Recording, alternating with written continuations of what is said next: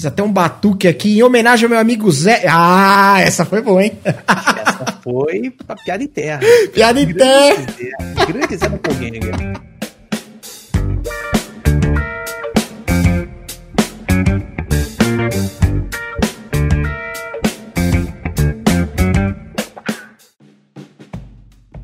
É que a gente tava falando aqui agora, enquanto arrumávamos as câmeras, que basicamente falei pro, pro Rafael, falei, Rafael, eu tenho um brother, chama José, né? O Zé, o Zezinho, que é tua cara, velho. Pô, igualzinho. Ele falou, é, aí a gente vai entrar naquela seara de careca de barba, né? Tem, tem uma galera, né? É, vamos juntar aí um monte de, de doppelganger. Senhoras e senhores, garotos e garotas, comigo aqui hoje, Rafael Amon do Perdidos no Play. É isso ou não?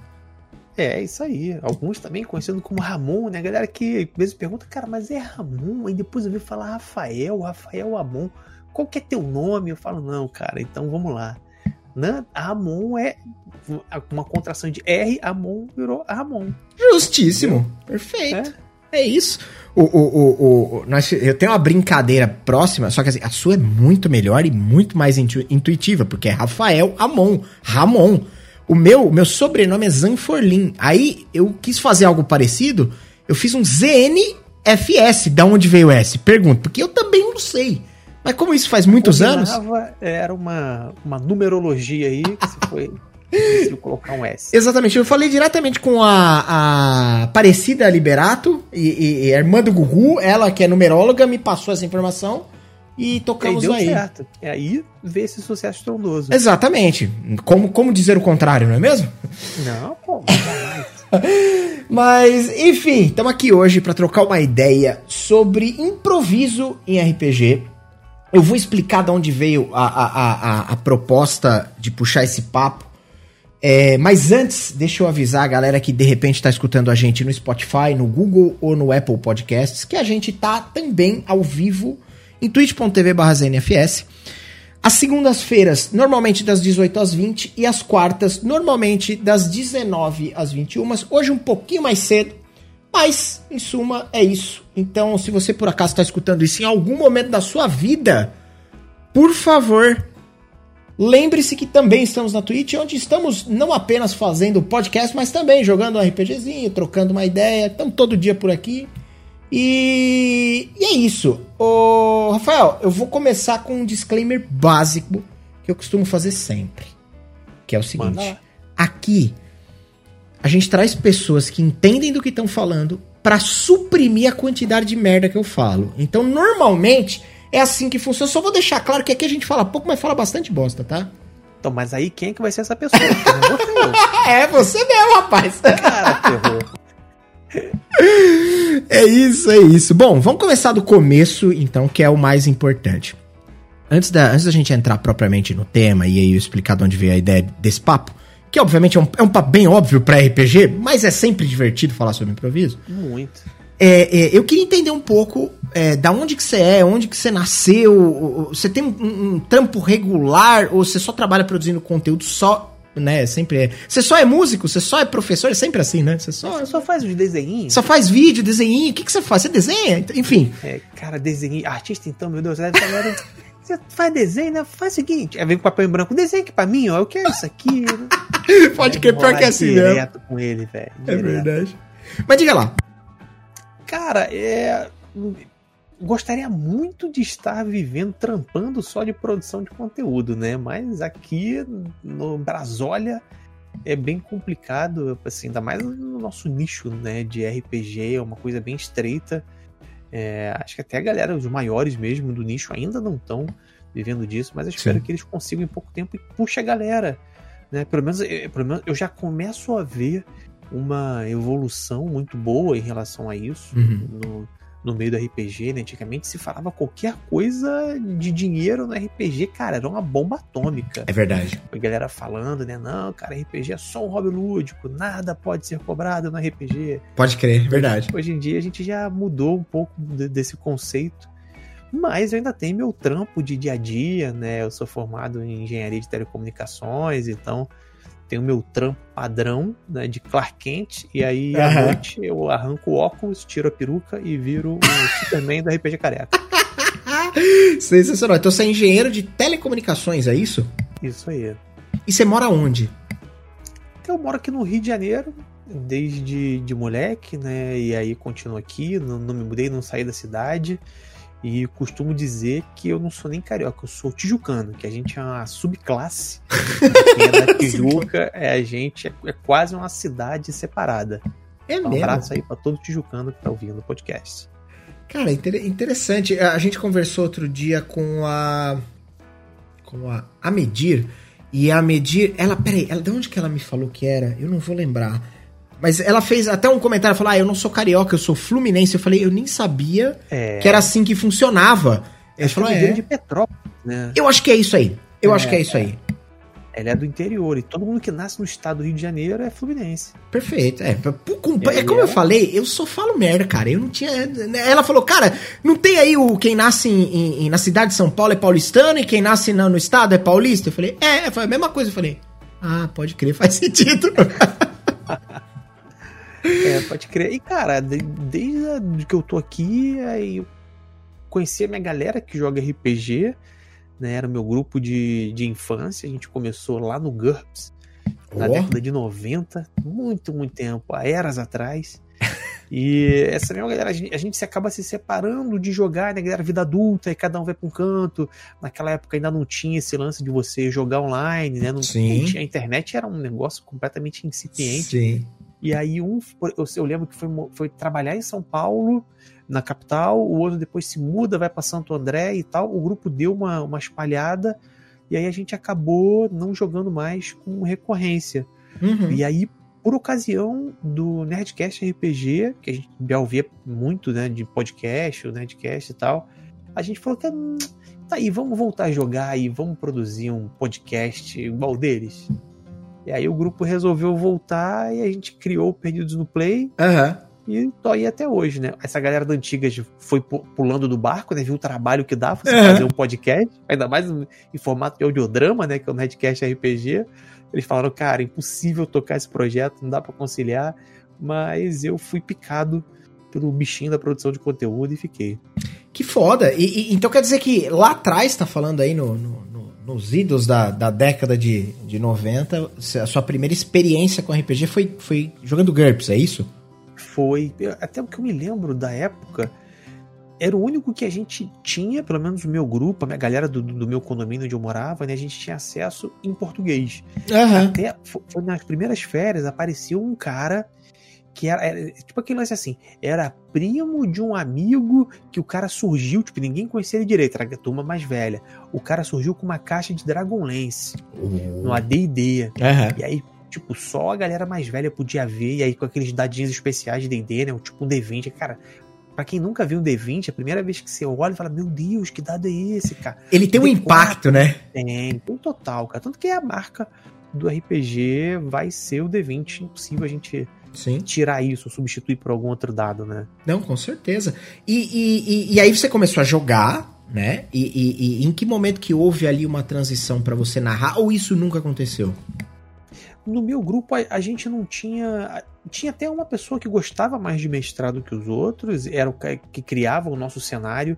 Pra ter uma ideia, a gente jogava numa versão da, da Terra-média que a gente chamava de Era de Sauron. Tipo, o Sauron venceu a batalha. Ó, que com- foda! com a galera do Anel, né? O Frodo não conseguiu jo- jogar o Anel lá em Mordor. E aí a Terra-média tinha ido pro vinagre e a gente jogava ali num mundo meio que era quase um Dark Fantasy, né? Era um mundo mais sombrio, Legal. mais meio sem esperança. E aí tinha a- esse amigo nosso, né, Aventura, que ele era o, o mestre principal, porque ele ia criando o cenário, mas a gente sempre revezava mestre. Tipo, ele fazia uma aventura, aí a gente jogava, né, na época de moleque, né, que a gente jogava tudo final de semana. Aí a gente jogava. Não tinha hora, né? Começava no sábado, sei lá, 6 horas da tarde, a gente acabava domingo de manhã jogando. E aí a gente ia fazendo assim, ia revezando. Aí depois ele terminava a aventura dele, aí entrava o Mira mestrando, aí depois alguém enjoava um pouquinho de fantasia, falava, quer saber, vamos jogar um, um Supras? Ah, vambora, vamos jogar Supras. Aí entrava aventura de Supras com outro mestrando, a gente ia rodando. Você sabe que é interessante essa, essa experiência que você tá compartilhando, porque bastante. A gente conversou com algumas pessoas aí da, da galera do RPG que joga e tal. E normalmente a galera acaba é, é, é, contando ali que teve as primeiras experiências ou com AD&D ou com até o D&D caixa vermelha, às vezes pega um pessoal um pouco mais velho que teve ali essa essa essa experiência e 3D essas coisas e, e, é raro aparecer alguém aqui que, que, que menciona o GURPS. As minhas primeiras experiências ali, beleza, a primeira primeira foi 3D mesmo, mas depois disso a gente jogou a galera da escola, tinha um menino, mesma situação, que tinha uh, GURPS traduzido, né? Que era a versão em português, uhum. que a Devir trazia, né? Traduzia, fazia todo um, um processo. E, e, a gente jogou bastante. E eu adorava uh, uh, o GURPS. E hoje em dia é engraçado que aqui na live, sempre que a gente começa a falar de GURPS, sempre vem a maldita regra de cavar buraco e a quantidade é. inigualável de não, mas GURPS é muito difícil, porque é muito complicado, porque. Mas, é, você tem essa percepção de que não era? Eu me penso que não era. Cara, acho que se a gente for perguntar pra galera que jogou GURPS, mais de 90% vão te dizer que nunca usaram essa tal dessa regra de cavar buraco. Pode crer. E arrisco a dizer que a grande maioria nem usou o modo avançado de combate. Porque o, o, o modo simplificado que ele tinha atendia o que a gente precisava era só rolar aqueles 3D6, né? Contra um NH uhum. e pronto, nível de habilidade, tava, a gente estava satisfeito com aquilo ali. E a gente conseguia emular tudo dentro do GURPS. Então a gente sentiu pouquíssima falta de experimentar, por exemplo, outros sistemas. Justo. Porque na, na minha época, né, cara, a gente começou com o GURPS cabeção, aquele que era o fundo branco, sabe? Ligado. Cabeça roxa, uhum. que, que, ele ia desmontando. Você, cada vez que você lia ele, soltava uma um página. É, tá ligado? Aí, nossa, você tava com um, versão em fascículos do livro, que você ia ter que ir montando. Você pegava bolo de quatro em quatro páginas para ler. Você tá ligado que você agora você deu uma entregada pesada na idade quando ah, você falou em fascículos. É, tá ligado? Isso é só para aquela galera que lembra da época da enciclopédia. Exatamente, exatamente. É só para quem fez trabalho de casa usando uma Barça, um mirador. Ou uma enciclopédia, uma enciclopédia britânica, de repente. comprava ali um, um, bloco de folha de papel ao maço, né? E vinha ali. e fazia trabalho feito no mimeógrafo. Mimeógrafo, aquele cheiro de álcool maravilhoso. Tava, né, no, no, ambiente todo. É, agora entregamos firme, verdade. Maravilhoso, exatamente, maravilhoso, inclusive. E, e, me diz uma coisa, beleza? É, é aí. Aliás, eu vou, vou, puxar um pouquinho para trás, você tava já falando disso, mas eu queria entender um pouco melhor. Aí você começou a, a, a reunir o grupo de novo, ou, ou sei lá, é, deu sequência naquilo que já era um grupo formado de vocês. E aí, muito motivado pelo, pelo, pelo Nerdcast em si, né? Acho que todo mundo que, que joga, jogou, ou teve alguma experiência, tem, tem ali um, um, grande, um grande apreço pelo trabalho dos caras, pela, pelo, por tudo que eles fizeram, enfim. E, e, e, em dado momento, você resolveu começar a produzir. Como é que foi esse, essa produção? Como é que vocês montaram? O que, que vocês montaram primeiro? Foi um canal no YouTube? Vocês começaram como o Perdidos no Play? A gente começou mesmo como um podcast. Ah, é, foda. Foi, foi. E aí a gente falou, cara, a gente quer fazer um lance parecido com o Nerdcast RPG, então vamos juntar aqui, vamos fazer um rachuncho, uma vaquinha, vamos casar um dinheirinho aí no chão e vamos comprar os equipamentos. A gente chegou na época a comprar, velho, uma mesinha da, da Behringer, uma Xenix bacana, que tipo tinha oh. seis entradas pra XLR. Caraca. E aí a gente fez um setup legal, a gente gravava presencial, né? Então, tipo, era com microfone, um cabinho XLR para todo mundo e tal, na mesa. Era, era um trampinho. Mas até porque nessa época, tipo, já tava todo mundo mais velho, né? maioria casada e tudo mais, era o nosso motivo também para se encontrar. Para se reunir. E aí a gente, é, a gente marcava domingo e chegava, por exemplo, lá na, na, casa do síndico, onde a gente gravava, é, 8, 9 horas da manhã, e a gente tinha toda a rotina, tipo, aí encontrava, batia o papo, ia montando setup, um, pô, aí trazia, passa cabo, aí bota pedestal e tal, não sei o quê. Aí tinha que ficar trocando a ideia, tomando uma coisa, comendo, a gente só ia começar a gravar, pra ter uma ideia, depois do almoço, tipo, lá duas horas e tal. Aí a gente ia gravando, jogando, né? Até umas 8 horas da noite. Então era. A gente fazia isso como nosso evento, como nosso motivo pra galera, pra galera se reunir. Que foda, cara. Legal, não, é legal, porque era realmente um motivo pra estar tá junto é, e. É, total. E aí ele, ele era um, um PNP quando começou, né? O podcast, ele era um, um pano de fundo é, para nossas reuniões. Então isso lá em 2003. E aí por isso que a galera foi ver, tipo, ah, essa parte toda era bacana, a gente se reunia e tudo mais, jogava e gravava e tal. Todo mundo curtia. Só que, velho, Depois disso, era um trampo pesado de edição, É né? verdade. E aí, além da edição, tu tem que publicar, tem que fazer post, tem que estar em rede social e tal. E a galera sem tempo começou a ir a, pulando barco, né? De tempo Uhum. em tempo. Falou, cara, pra mim não dá, não tenho tempo e tudo mais, de boa.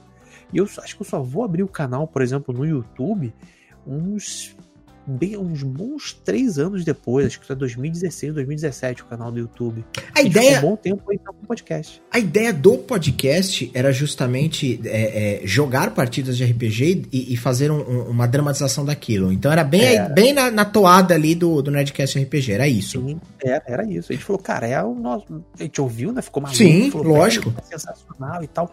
Vamos fazer, vamos embora e tal. Só que a gente não fazia a menor ideia do trampo. Do trabalho isso que dava. Eu acho que a gente chegou a fazer aí uns dois, três episódios assim, sonorizados e tal. E era papo de 80 horas de edição, 90 horas de edição. A gente Uhum. falou, cara, não tem como fazer isso. Aí você entendeu porque que eles fazem um por ano, né? É exatamente isso, velho. Eu lembro que na época, quando a gente tava começando, teve um workshop do Léo Lopes aqui no Sim. Rio de Janeiro. A gente fez esse workshop do Léo Lopes aqui. E aí a gente falou para ele, pergunta, ele pergunta pra galera, né? Pô, mas como é que é o projeto que vocês querem fazer? Não sei o que e tal. Aí eu falei, pô, Léo, a gente tá amarradão no, no Nerdcast RPG, queria fazer alguma coisa assim. Ele falou, velho, eu editei o episódio do T-Zombie, que é menor do que uma sessão de RPG, e deu mais de 60 horas de edição. Ele falou, vocês estão fudidos. Eu falei, beleza, tá bom. E, e deixa eu perguntar uma coisa. Vou, vou, vou cortar um pouco esse. esse vou, vou ir lá pra frente, eu já venho. Vambora. Mas só pra te perguntar uma coisa. Se eu não tô enganado, a gente conversou aqui há um tempo atrás com o Carlos Voltor sobre cinema e tal. E aí eu falei, e foi até. A gente. Lembra, a gente tava marcado. E aí, É verdade. e aí você teve um- uma intercorrência, e aí você não pôde vir. E eu lembro que se eu não tô enganado. O Carlos Voltor, a a gente conversou com ele numa semana e você viria na semana seguinte. E eu comentei, eu não sei o que, que ele falou. Ele falou, ah, eu jogo mais tarde e tal, não sei o que. Acho que ele falou, eu jogo mais tarde no- lá no Perdidos no Play, se eu não me engano, foi isso. E aí eu falei, ah, o Amon vem aqui bater um papo com a gente semana que vem. E aí daí ele puxou e falou, ah, porra, o Amon mora aqui do lado de cá. Fez um comentário É. qualquer desse. Meu. Cara, e, e aí? Porque o Carlos Voltor tá lá muito próximo dessa, dessa galera que serviu de inspiração e base ali pra, pra vocês. Como é que, como é que surgiu esse, esse enlace aí? É, velho, é muito doido, né? Porque a internet, ela acaba juntando é, né, galera e, e a gente vai fazendo algumas pontes, né? Então, agora eu, eu tô a um grau de separação do Jovem Nerd É, legal, né? é. É muito doido. Mas o, o Voltor, ele tá mais ligado com a comunidade do RPG e por ser do Rio, né, cara, a gente é muito próximo. O Voltor mora a 10 minutos de distância de mim, né? Então, assim, Caraca. Hoje em dia a gente até tava com plano de fazer uma mesinha presencial e tudo mais, jogar com a galera. Tem uma galera que mora aqui perto de mim. O Volotão, que joga lá com, com o Pedroca direto. Sim. O Volo também é meu vizinho. Então, antes de, de entrar, né, esse maledeto corona, a gente tava com plano de montar mesinha Sim. presencial, de fazer um lance, tipo, a gente. For fã mesmo, sabe? Tipo, ser aquela mesa de, de, de a gente espairecer e reunir a galera e abrir uma cerveja e tá jogando e batendo papo e tudo mais simplesmente pelo fato da gente estar perto. Que, cara, bem ou mal, jogar online é um- uma coisa que eu acho fantástico. Eu, eu acho que é uma ferramenta que veio e não sai mais, é, e, e acho que ela agrega, mas ela nunca vai substituir a experiência do RPG em volta de uma mesa com os teus amigos ali. É, eu, eu, eu, eu sou o cara que nesse, nesse, nesse nosso programa aqui, eu, eu costumo ser o que faz o, o do contra nesse aspecto. Porque eu. A gente jogou, né, bastante também, né? Mesmo background que você descreveu, é, moleque, jogava, tinha um grupo, essas coisas normal. Em dado momento, a hora que apareceu algumas dessas ferramentas online, é, eu vou te falar que eu fiquei muito menos é, é, empolgado em jogar presencialmente do que em jogar online. Porque eu, assim, lógico, lógico que é legal. Grande, né? Mas, Rafael, terminei. Falei, galera, beleza.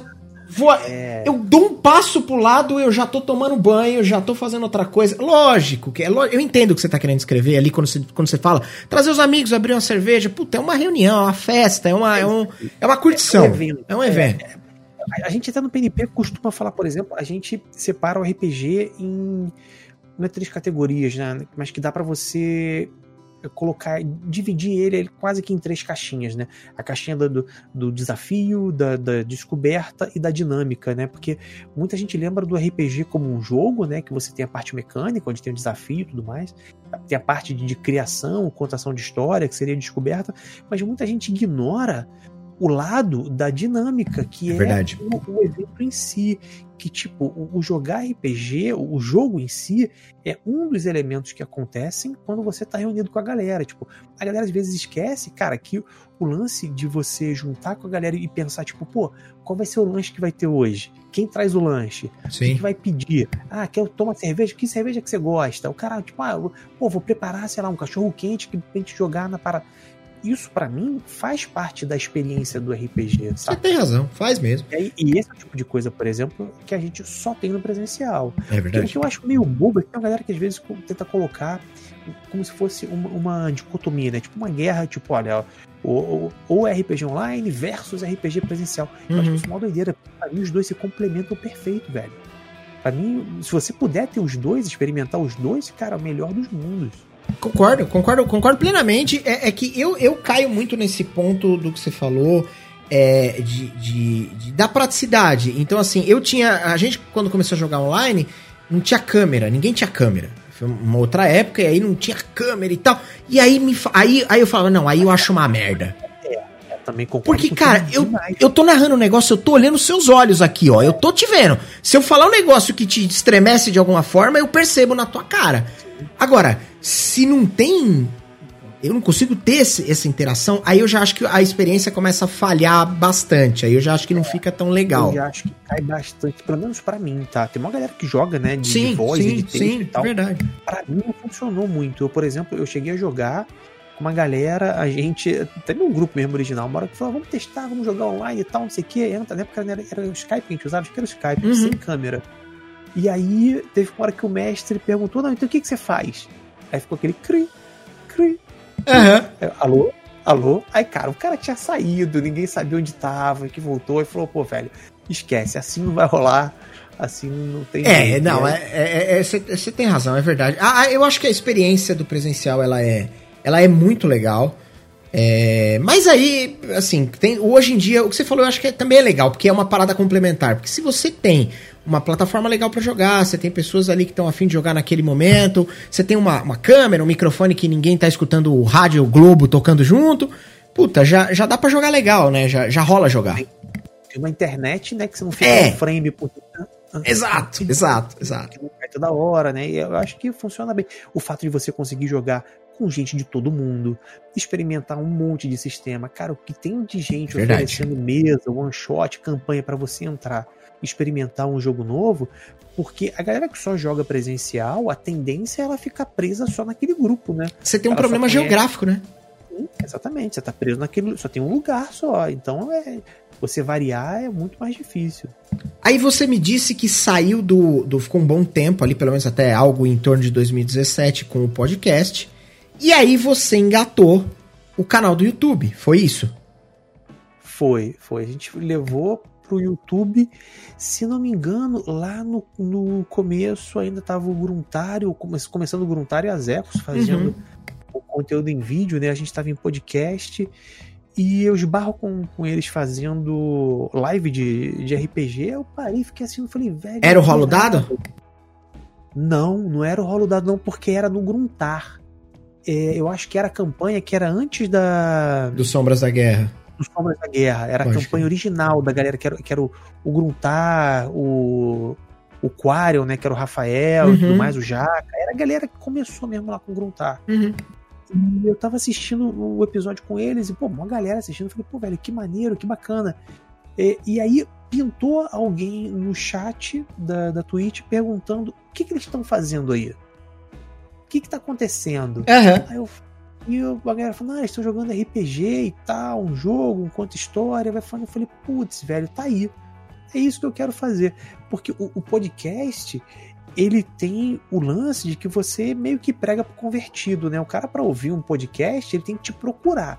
ele tem que ir atrás do teu podcast. Então, se você, sei lá, coloca que você é um podcast de RPG de mesa, o cara bota lá no Google, né, podcast RPG de mesa, mas ele foi te procurar. É ele justo. tá procurando conteúdo de RPG de mesa. Perfeito. Na Twitch, não. A, gente tava pescando uma galera que tava aqui por causa dos jogos online. Então, uhum. o, cara tava, o, cara queria assistir um, um, né, um LOL, alguma coisa assim, ele bate no conteúdo novo e o cara às vezes fica, gosta e, e se prende.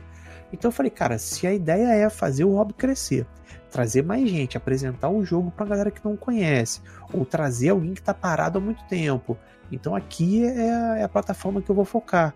É tanto que depois de um tempo a gente até para de fazer o podcast. Entendi. E aí foi. E aí vocês começaram a, a, produzir, fazer jogos mesmo e, e, colocar no YouTube. É, foi primeiro pro YouTube, é isso?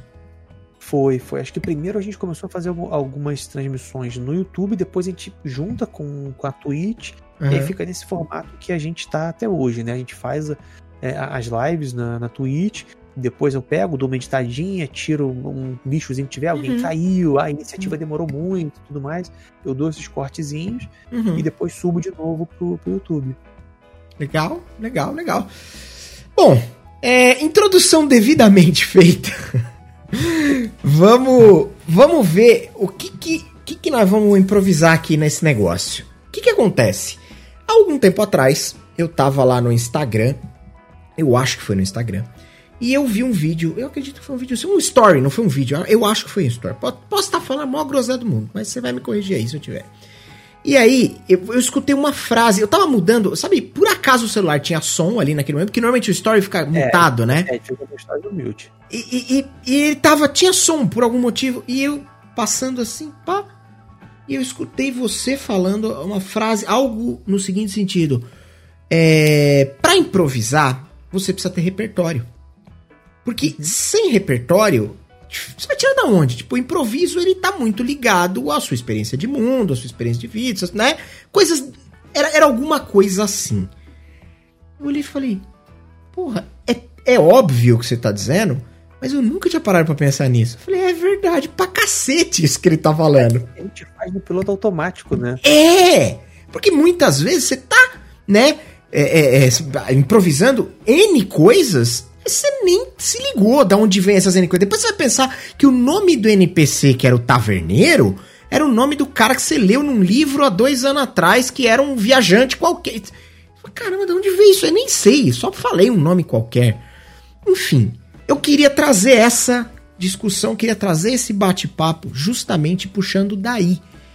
Então, de fato, é repertório? É 100% repertório? Vou reformular. Boa pergunta.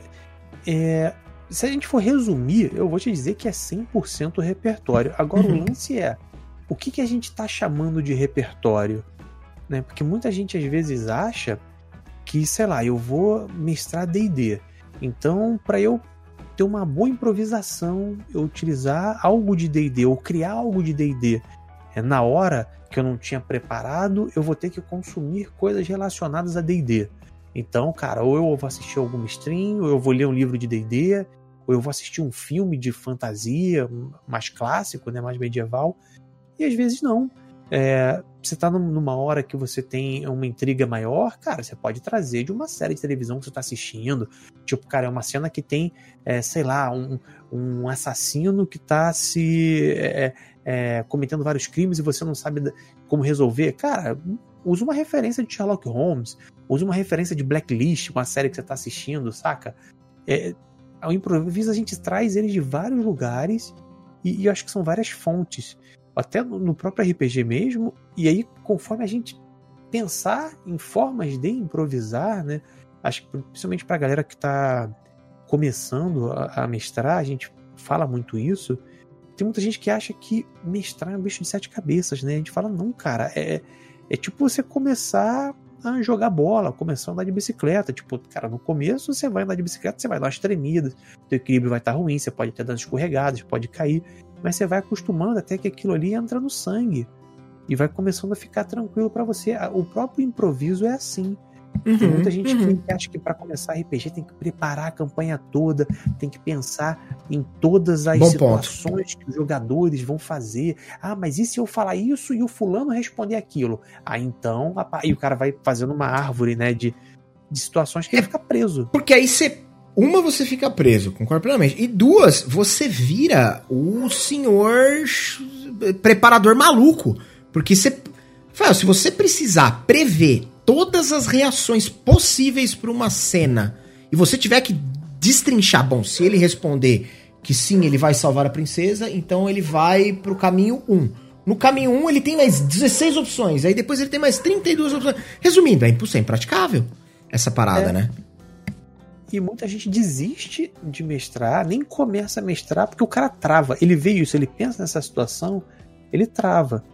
Então o que a gente até fala pra galera lá, que quer começar, é falar, velho, vai com calma. Até se você chegar no momento que você não sabe o que fazer, devolve para teus jogadores. Pergunta pro cara, mas e aí, então o que, que você faz? Me descreve o que, que teu personagem tá fazendo nessa hora. E deixa os teus jogadores criarem e improvisarem junto com você.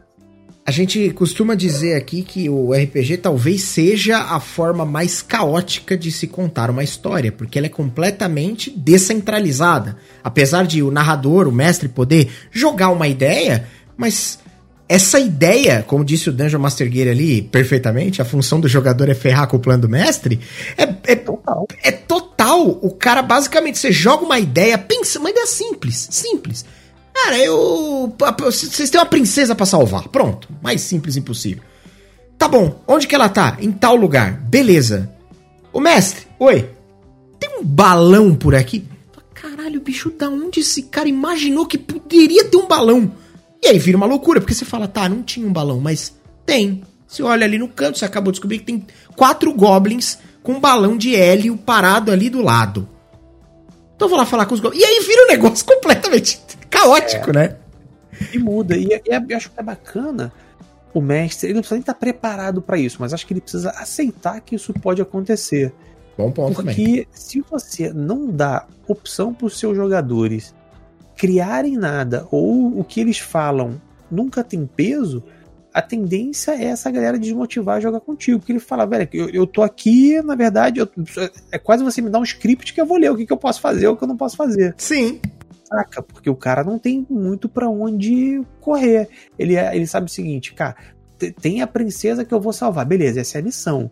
Mas no fundo ele já sabe que ele vai ter que pegar, vai ter que contratar esse cara que tem três cavalos, que vai te levar por essa estrada, que nessa estrada você vai ser emboscado.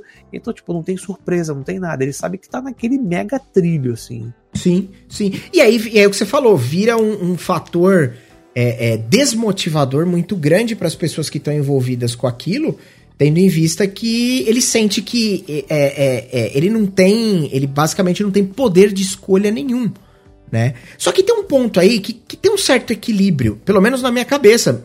Talvez você vai, você vai me dizer o contrário e aí talvez fique até mais claro na minha cabeça. Mas olha só, Beleza, eu concordo. Eu concordo que você dá essa, essa opção e essa liberdade e abrir mão, muitas vezes até do que você preparou, e isso é uma parada às vezes até um pouco frustrante pro mestre. Eu preparo lá um puta confronto que vai acontecer justamente nessa estrada onde eles vão ser emboscados ali, e aí alguém inventa uma solução que ele não precisa passar por aquela estrada. Para dar um exemplo prático, alguém arrumou um scroll de teleporte, eles vão de teleporte, não passam pela estrada. E as... pegar o balão. Exato! E aí fica aquela cena, tipo, e o o Messi vai ficar incomodado com isso, obviamente, né? Quer dizer, não obviamente, mas talvez ele fique incomodado com isso porque ele preparou um negócio e acabou que não aconteceu nada com aquilo que ele preparou. Aí o questionamento seria basicamente o seguinte: é, ainda que ele, eles tenham liberdade, existe um certo balanço para tentar puxar para coisas que você talvez queira contar, coisas talvez que seja importante que aquele personagem descubra em determinado momento ou você acha que o negócio tem que ser freestyle? Só vai.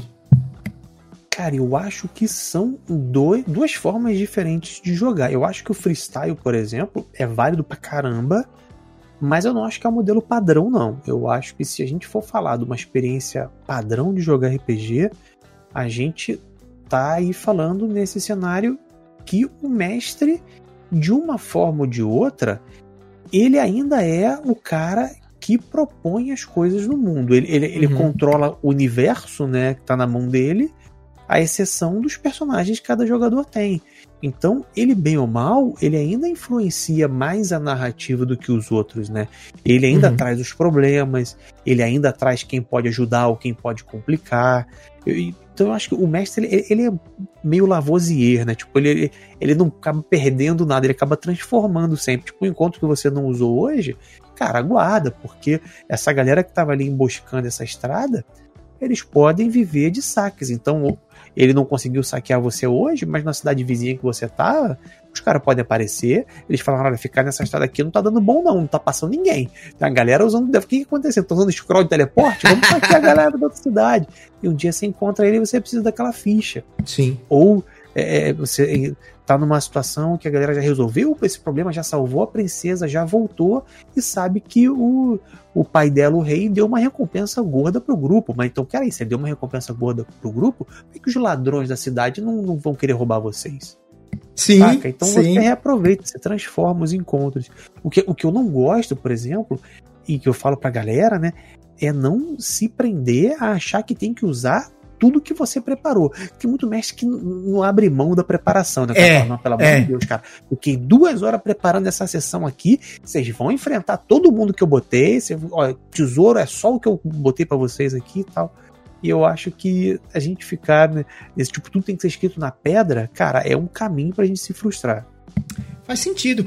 Você. Faz sentido. Eu quero levantar uma, uma, uma bola de um livro que eu sou tipo um pregador desse livro aqui, nesse singelo programa, que é o Lazy Dungeon Master. Mas antes da gente falar dele, deixa eu te perguntar uma coisa que cai um pouco nessa ideia. Uh, é sobre as, a, a, as ferramentas, justamente. O que, que você considera um, um, bom conjunto de ferramentas para você é, é, sacar de improvisos no momento oportuno? Beleza, a gente parte do princípio que o repertório, e aí a ponderação que você fez ela é muito bem ajustada, do tipo não é porque você tá jogando D&D que todo encontro, toda cena que você vai encontrar tem que ser uma cena que você pegou de um lugar medieval. Ah, eu li Bernard Cornwell, toda a biografia, a bibliografia do cara e eu tenho ela decorada para poder falar daquilo. Não, é o que você falou e eu concordo genuinamente que, puta, eu posso criar uma puta cena de tensão baseada num filme policial que eu vi semana passada.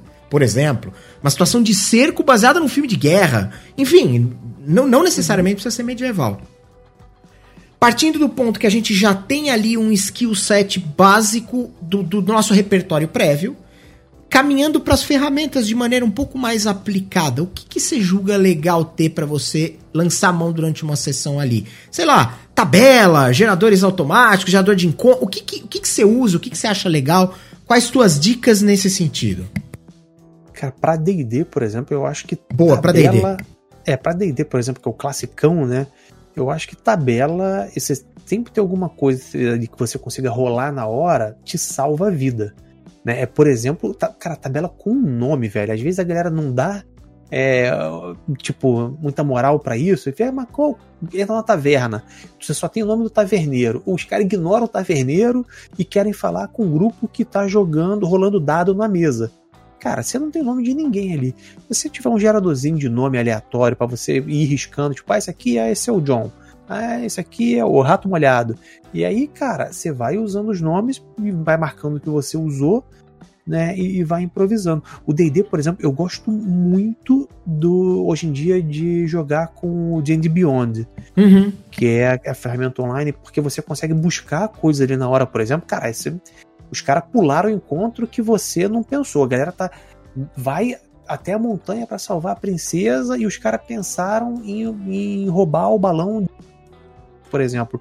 Consegui, beleza, conseguiram, roubaram, estão lá nos ares voando. Aí falar, pô, mas será que não tem nenhum bicho que voa que encare esse balão como um predador e vá atacar o balão, aí tu já, Danilo, enquanto tá narrando, né? Depois de um tempo você vai tendo essa sagacidade, tipo, você narra uma ceninha, deixa eles interagirem quando o jogador tá conversando entre si, aí tá lá no Beyond, é monster, fly, pá, acha algum monstro que voa e vai atacar, ó, cara. Vocês começam a ver no, vindo do horizonte algum bicho batendo asas e aparentemente tá vindo na direção de vocês. O que, que vocês fazem? Volta pro jogador. E aí, pelo menos você já tem algum, um encontro, ou pelo menos já começa a colocar eles com mais um senso de urgência, né? Porque também, cara, tem vezes que se você deixar o, os jogadores falam, não, a gente vai ficar aqui só batendo papo. É verdade. E, e, a história não anda, né? Então. É verdade. Tem, tem, tem um equilíbrio, né? Nisso daí uhum. também. Mas você tá pontuando umas coisas, eu concordo bastante com a tabela de nome, ela é maravilhosa, porque é, é, a tabela de nome, a tabela de de repente um encontro para um, pra um, pra um, pra um, pra uma atmosfera ou para um ambiente específico, ele gera uma parada, vê, vê se você concorda com isso, que é um, um, uma espécie de ecossistema, porque a coisa. Sim ela tem que ter, na minha visão, algum tipo de vividez. Eu não sei se é essa a palavra correta. Mas o negócio tem que ser vivo de alguma forma. Eu lembro de ter tido uma experiência, eu já falei sobre isso algumas vezes aqui.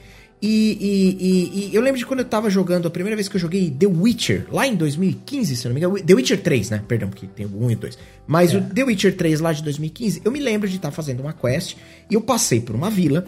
E a hora que eu passei, era uma vilinha qualquer, dessa meio de caminho. A hora que eu passei, eu percebi que existia um ecossistema próprio que independia das minhas escolhas, do que estava rolando, independia de tudo. Dependia basicamente, aqueles NPCs, eles estavam programados ali pelo, pelo sistema para fazer o quê? Ele vai contar uma história. Tri... A mulher tá brigando com o marido porque ele não quer estender a roupa. Aí passa, tem uma, duas crianças jogando bola na, na ruinha de terra. Aí do outro lado tem uma velhinha que. E a hora que você chega, meio que você causa um impacto ali, porque você é um bruxo e tal. Mas meio que. Eles meio que tanto faz o que, o que você tá. É. O NPC, ele eles não é um. uma vida para viver, né? Isso, ele não é um quest giver, né? Ele não é um cara que tá ali. Olá, tudo bem? É tipo World of Warcraft, que é, é, é. é um jogo que elementa, ele, ele, ele deixa isso de forma bem elementar. Você para do lado do troll, o troll olha para você e fala assim: What brings you here? Daí você fala assim: Não, eu quero fazer isso aqui. Aí tá, então tá aqui a quest. Você vira de costa, ele tá, tipo, parado, fazendo nada. Ele tá esperando alguém vir pegar uma quest. Tá sabe? esperando o próximo. É, é, a função dele é essa, né? Distribuir quest. Então, quando você olha pra uma parada dessa que você tá colocando, por exemplo, que é justamente ter um nome, o, cara, o grupo chegou na taverna e eles vão ignorar. Beleza, o taverneiro você sabe o nome sempre. É normal isso. Mas aquela mesa dos caras rolando dado, aquela briga, pequeno começo, aquele começo de briga no canto, aquela discussão mais fervorosa, alguém, uma, a, a, o garçom que de repente tropeçou e derrubou uma, alguma coisa na mesa de outro, e aí levanta e começa uma discussão. Se de repente eles vão para esse tipo de coisa, e a hora que. Tá, e aí, quem é você? Oi, tudo bem? Como você se chama? Ah, eu me chamo. É, é, é, você matou a, a, a, o ecossistema daquele, daquela parada, né? E isso cria aquele desacopla a imersão, né? Parece que tipo. Sim. Então, é, é, essa, essa, essa ferramenta é uma parada. É, é, nomes e coisas do tipo, é uma parada é, é, é muito, muito realmente interessante. Agora, trazendo um paralelo disso. Você vê que eu falo pra cacete, né? Também. Estamos aqui para falar pra Mas, cacete. Cara, a, a gente que entra pra ser host de podcast, a gente já tá contando o que a gente vai falar também, né? Eu tava pensando o seguinte: o que você falou é muito verdade, e o que você foi elencando na sequência, por exemplo, a experiência que você vai desenvolvendo em enquanto eu vou deixando eles fazer o roleplay aqui, deixa eu tacar de lado já aqui no D&D Beyond, no 5e Tools, em qualquer desses bancos de dados que vão te dar uhum. material pra você procurar, qual, falando de D&D, obviamente, é, é, é, como é que seria um os caras estão cogitando a possibilidade de ir lá para, sei lá, para outro lado do mapa que eu não preparei nada. Então eu já vou fazendo isso, já vou me, me munindo de informação, preparando um encontro aqui, montando um battle map caso isso seja necessário e, e daí em diante. Agora, quando você quando está fazendo isso offline, isso tem um grau de simplicidade um pouco maior. Quando você está fazendo isso em live, então quando você está transmitindo essa parada, você tem uma dificuldade sensivelmente maior para fazer isso, não? Com certeza, com certeza. O fato de você estar tá em live, né, ele já muda um pouco a coisa. inclusive, a gente fala. Quando tem muita gente fala, ah, tô jogando RPG em live, então, cara, aqui é a experiência crua, sou eu jogando com os meus amigos e tal. Eu falo, velho, se você apertou o botão de transmitir e tem, tem alguém assistindo o teu jogo, ele já muda um pouco de figura. Ele já é um, um produto de entretenimento. Uhum. Ele já não é mais só o jogo que tem que agradar você e seus amigos. Né? Alguém abriu live, é que ela quer que tenha espectador, quer que tenha alguém assistindo. Sim. Você está produzindo um conteúdo. Então ele aí tem um outro fator, né? Que é público. Então você tem que estar tá pensando que o, aquela história que você ali tá desenrolando com aquela galera jogando ali no ao ela tem que ser agradável para quem tá te assistindo.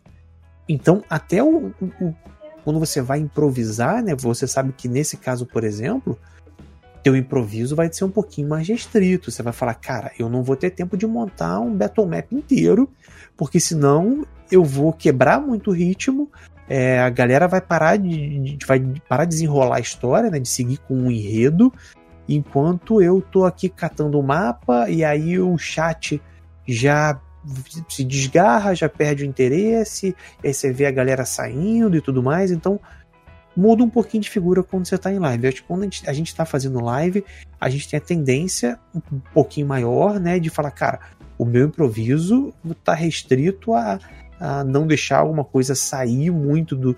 O cara não, não fazer uma coisa que seria completamente diferente e tal. Ou se alguém fizer, é falar, cara, vamos jogando no teatro da mente, vai chegar algum combate aí que seja um negócio mais amplo, opa, encerra num cliffhanger, fala na semana que vem a gente já começa no combate e tudo mais.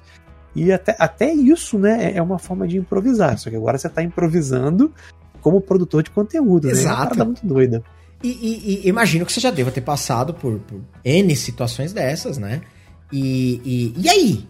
Como que é o, o, o na hora que, que, que, o negócio apita de verdade? Tipo, para você, tem problema se isso transparecer ou não? É, é, tem, aliás, de uma forma geral, o improviso, todo mundo sabe que é um dos grandes pilares do RPG. Mas uhum. independente disso, eu tenho uma impressão que às vezes, quando transparece que foi improvisado, parece que é meio tipo, ah, o cara não prepara. Eu sim posso estar completamente equivocado. Ah, tem uma galera que. Ah, puta, o cara não prepara. Ele não estava preparado para isso. Então, tipo, é uma, é uma vergonha, de alguma forma? Você, você encara isso como uma vergonha? Ou não? Para você é de boa? Não, de boa, isso faz parte do jogo, pô. É, eu acho que tem gente que encara como uma vergonha sim. E a pessoa fica muito com esse sentimento quando ela sente que foi 100% improviso. Às vezes tu, tu vai para um jogo e tal, aí um D&D, né? Sempre falando de um jogo mais clássico uhum. que você fala, cara, um jogo que, bem ou mal, você precisa de ali de um tabuleiro, ou pelo menos de, de uma marcação, de algo visual que te diga a, qual a distância que você tá do teu inimigo, se o ataque que você vai dar, é, você vai lançar magia que é cone, quantos, quantos inimigos pegam nesse cone. Então você precisa de uma referência visual maior. Se você vai na mesa dessa e o, sei lá, o mestre fala, não, só, só, só rola aí para ver quanto deu às vezes o jogador fica com a tendência de achar, putz, cara, isso aqui tá muito acochambrado. Isso o cara tá perdendo a mão. Então eu acho que tem sim uma, uma, uma linha aí tênue, né, para você não passar e não exagerar, porque se você improvisou tudo é porque você não preparou nada, né? Uhum. E às vezes o cara fala, putz, velho, eu tô aqui, galera que joga no presencial, né? O cara, tipo, pô, eu saí do meu trabalho correndo, nem passei em casa, vim direto, comi um troço no caminho para poder chegar aqui e jogar e tal. E aí. E pode ser dos dois lados, tipo, ah, o mestre não preparou nada, não, chegou, a gente tá no mesmo lugar, ninguém sabe. O jogador, ah, o cara o cara que esquece a ficha sempre, o cara não traz a ficha dele, era para ter subido de nível, o cara não, não a ficha e tudo mais. Então é, é, o tipo de coisa que às vezes vai dando uma minada porque tu fala, pô, velho, a galera não tá comprometida com o jogo. Você acredita que há, haja espaço, e aí independente podemos falar de D&D para seguir a, a, a, narrativa que a gente está criando aqui, mas obviamente isso se encaixa para qualquer sistema ou cenário. É, a gente tem de maneira bem genérica, falando assim, dois tipos de, sei lá, de campanhas que a gente pode usar como exemplo, como base. Uma campanha pronta, daquelas que você compra lá, falando de D&D, um Curse of Strahd da vida, um Tomb of Annihilation, essas, uhum. essas campanhas que vem um livro pronto e tem ali toda a base do que vai rolar. E você tem a, as campanhas homebrew, né? Que você, você mesmo faz, às vezes no universo próprio, num cenário próprio, com um sistema até próprio, enfim. É... Você acha que nessas campanhas. Na, lógico, na, na que é homebrew, né? Meio que o céu é o limite, pelo menos eu imagino que fica mais fácil você sacar, lançar mão de artifícios, porque, né, ninguém sabe muito bem todo o universo, a não ser o mestre, né? Supostamente. E, e, e, em compensação, essas campanhas mais prontas, mais delineadas, que meio que se aplicam a qualquer sistema e cenário, etc., é, é, elas têm um negócio muito mais amarrado ali. Quanto de improviso cabe nisso? Sempre cabe improviso, eu sei. Mas cabe definitivamente uma, uma puta. Cabe de repente abrir mão do main plot pra virar um, um uma experiência narrativa de improviso? Entendeu o que eu tô querendo evocar entendi, aqui, o entendi. sentimento?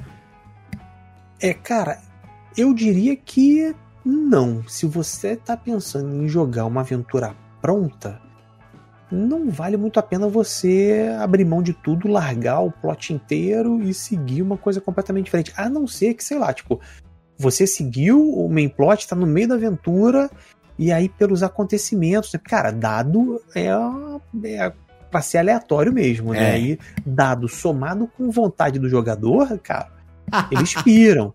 E se, vo, e se tá ficando bacana, se tá fazendo sentido pra história, você dá uma desviada e aí do meio pro final, cara, terminou completamente diferente. Tipo, a Curse of Strahd, os caras terminaram se unindo ao Strahd, e aí virou todo mundo, cada um agora tá com o domínio do medo ali em Ravenloft, tudo, cada um virou Dark Lord, bacana, e funcionou pro grupo e tal, é, que funciona bem. Mas se você já tá pensando em improvisar muito, aí eu acho que vale a pena seguir para uma campanha homebrew, mas eu acho que é, é muito bom quando você. Você citou, por exemplo, duas aventuras excelentes. A, a, tanto a Curse of Strahd quanto a Tomb of Annihilation, eu acho que são estruturas de, de campanha que tem muito espaço para você improvisar. Porque elas meio que vão te apresentando as situações nos pontos de interesse, né? Uma ali em Baróvia, outra lá em depois de Chute, né? Você entrando na selva e tal. Uhum. E que tem uns gaps que você preenche que ela nem te diz como preencher. Outra, outra que é assim, velho, que, que acho pra mim é o extremo, a Storm King's Thunder. Que você vai enfrentando, né, o, o plot dos gigantes quase por Forgotten Realms inteiro. Tipo, você anda o continente todo. E, tipo, o mestre que se vire para fazer. para fazer o link aquilo, disso, né? É, para fazer o link, para fazer a parada ter sentido, saca? Então, a aventura mesmo, ela quase. Ela já te obriga um pouco a improvisar. Ela te improvisa a, olha, ver o que tem aí, ver o que, que funciona pro teu grupo e cria em cima. Você sabe que tem bastante, uma galera aí que, que costuma reclamar bastante da forma que esses livros, especialmente, vamos, vamos, né, se posicionar diretamente a, a, a essas campanhas de D&D, né? Eu tô, tô, me referindo a essas mais, mais clássicas da quinta edição, algumas que são relançamentos de outras edições, mas enfim, essas daí que, que, que, que todo mundo sabe quais são, é, que elas normalmente, acredito que talvez por esses, por esses, esses gaps que existem entre um pedaço e outro da quest, a galera que reclama bastante que elas são mal escritas ou feitas de uma forma que talvez, tá, beleza, mas se eu comprei uma parada dessa, eu queria um negócio é, retilíneo. Exato. O que, que, que você pensa disso? Você acha que isso é uma oportunidade ou isso é uma falha mesmo? Eu acho que os dois, né? Eu acho que quem reclama que comprou o livro e queria ter a experiência fechada e não ter trabalho nenhum de criação, acho que o cara tá certo. Por exemplo, é, se eu for comparar com umas aventuras que eu mestrei prontas de Numenera, por exemplo, uhum. é, tem umas que e elas te, tem umas que são é, voltadas para evento, né? Então ela ainda te entrega para você que está mestrando em quanto tempo de sessão tem que chegar na, na, naquele ponto da aventura. Fora, uhum. aqui você chega mais ou menos, vai chegar mais ou menos com 30 minutos de jogo. E aí tem mais um andamento. Olha, aqui você vai estar de uma hora para uma hora e meia de jogo. Vai terminar com duas, duas horas e meia. Então, é, ela te dá ali o passo a passo certinho para você ter a experiência daquela aventura. Quando a gente está falando dessas campanhas né, da quinta edição, que normalmente são são livros que vão te levar ali do décimo ao décimo segundo nível e tal, uhum. eles deixam muitas lacunas. E aí vai do mestre. Tanto que, por exemplo, quem tem preenchido muito dessas lacunas é a galera criando conteúdo na Dungeon Masters Guild. Sim, sem dúvida. Por exemplo, a, a Tomb of Annihilation, acho que eu até, quando comecei a mestrar ela, eu usei um suplemento que botaram lá que eram encontros em Port Nyanzaru. Porque eu achei, cara, você chega ali no começo de, de Nazaru em chute, você meio que tá largado. Não tem não, nada. Não tem nada. Ele sugere até umas, umas side quests, mas que se você lê elas com calma, tem várias que não, não entregam nada a lugar nenhum. É, elas só estão ali. Só estão ali pra estar. Então, tipo, como é que se linka isso no teu grupo? E tem a galera criando esses conteúdos para fazer, para preencher essas lacunas, né? E aí para tirar o, o trabalho do, do, mestre que não quer improvisar. Mas eu concordo, falo, cara, tipo, o cara pagou, sei lá, 20, 30, 40 dólares no livro, que ele acha que vai pegar e, e vai sentar, ler aquilo ali, preparar para os jogadores e resolver a vida dele. Não vai, o cara se frustra. Exatamente, exatamente.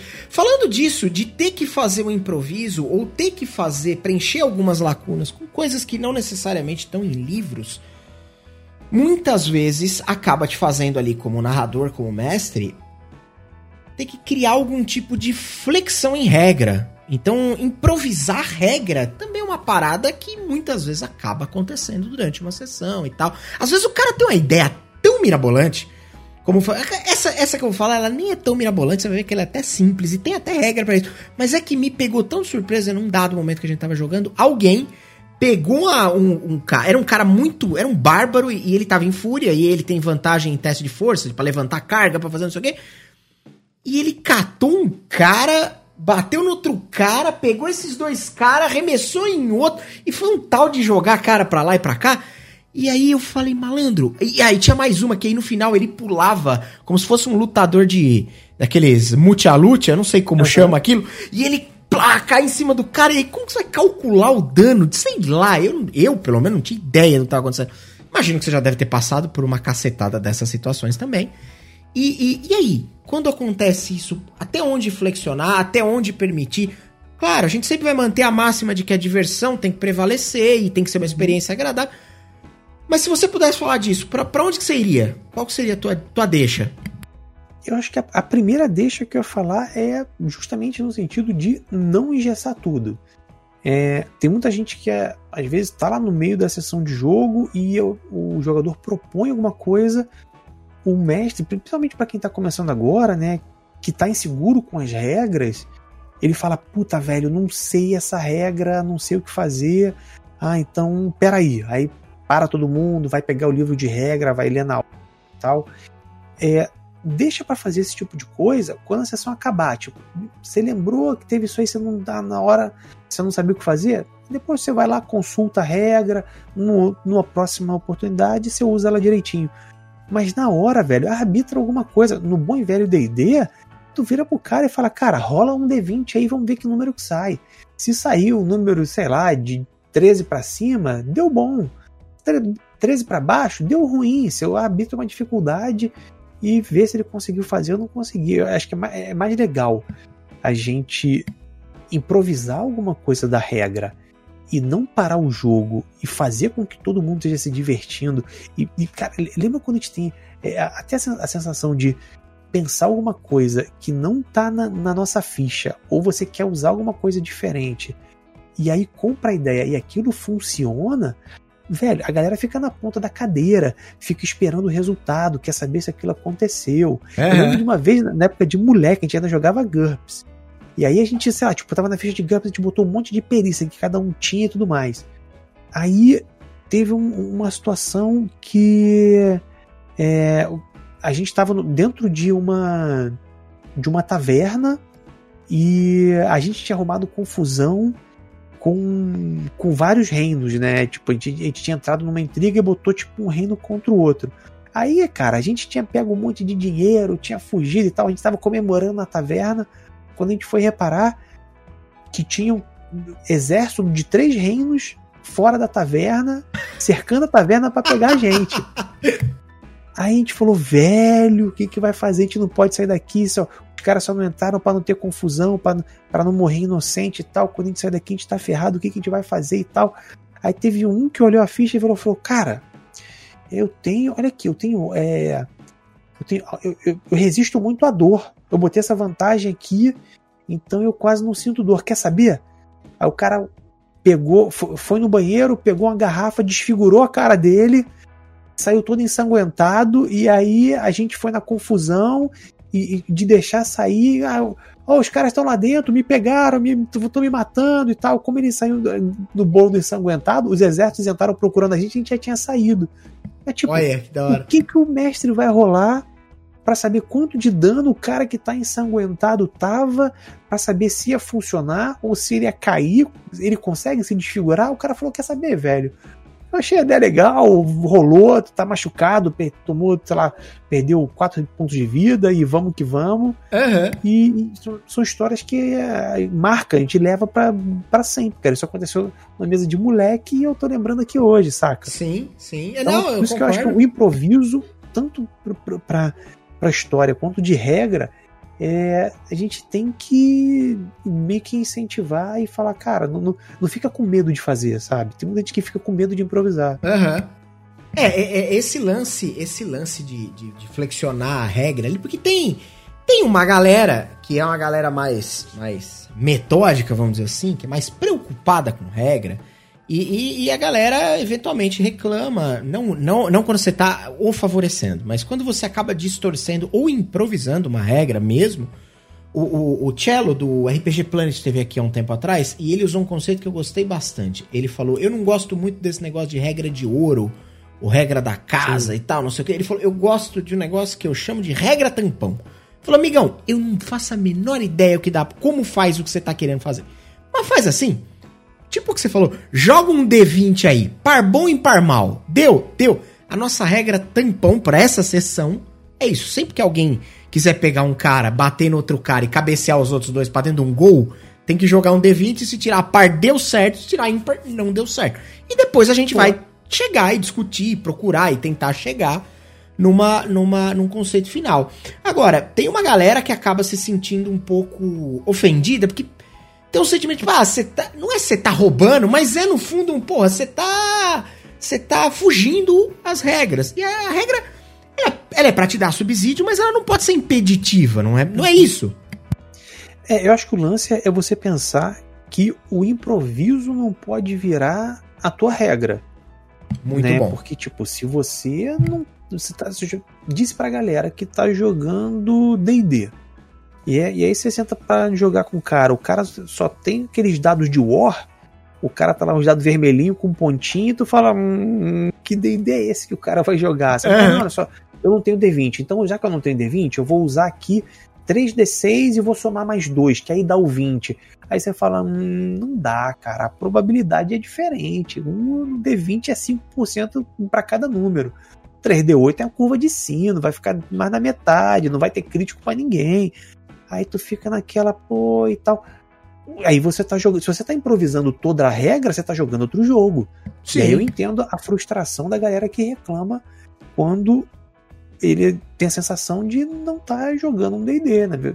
Mascarou disse que tá jogando um DD ou qualquer outro sistema, tá? Você pode ir botar, sei lá, Tormenta, 3D e tudo mais. Se você não usa a regra do jogo, então, cara, você não você tá jogando qualquer outra coisa.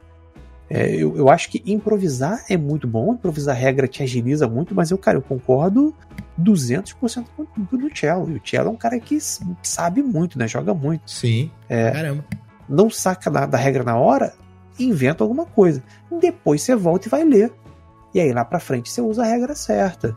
É porque o narrador ali, o Messi, ele tem um certo, é o que você falou lá atrás, ele tem um papel meio de uma figura central, meio que todo mundo olha para você, né? Tipo, você tá ali, é tipo, ah, eu vou fazer isso. Mesmo que o cara tenha certeza do que ele tá falando, ele olha para você, porque você ainda, ainda você tem o poder de veto de dizer, cara, não, aqui não funciona isso. Sim. Sei lá, você ainda pode fazer isso. Então, se você coloca, é, monta a, a, a, parada de uma forma como ele, o Cello, por exemplo, sugeriu, Beleza, ó, eu não sei, nós estamos usando um tampão aqui, mas para a próxima sessão, ó, eu li, eu fui procurar a regra, o negócio funciona assim, não funciona assim. Então, ó, galera, ou se não tem uma regra, vamos desenvolver uma nossa, todo mundo tá de acordo com isso, aqui rola legal?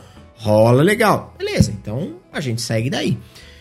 Deixa eu perguntar uma coisa, a gente tá falando de regra, tá falando de, desse improviso em regra, e a gente, você mencionou lá atrás que a galera quando começa a, a, a jogar RPG e, e começa a, a narrar, a mestrar, a galera fica bastante inseguro com a preparação, com, com, com, com o, o, o, o como vai improvisar, como um cara que tá chegando hoje, vai, é uma situação completamente hipotética, mas eu tô chegando hoje no RPG e eu vou dar um exemplo pessoal aqui que aconteceu comigo.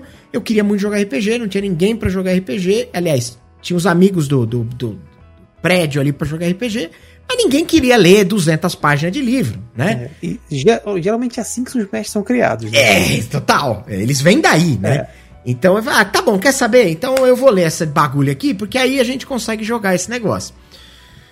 E E aí eu tô começando a jogar, tô começando a narrar, e eu falo assim, tá bom, eu vou preparar a minha primeira campanha e eu, e eu, eu, eu quero saber por onde eu começo. Porque tem, se você ler a maioria dos, dos manuais desses jogos modernos, pegar o D&D quinta edição, ele te explica muita coisa, mas tem muita coisa que passa batido ali, que é muita sim, coisa, experiência sim. de jogo, de preparação e tudo é. mais. O que, que você sugere para esse cara?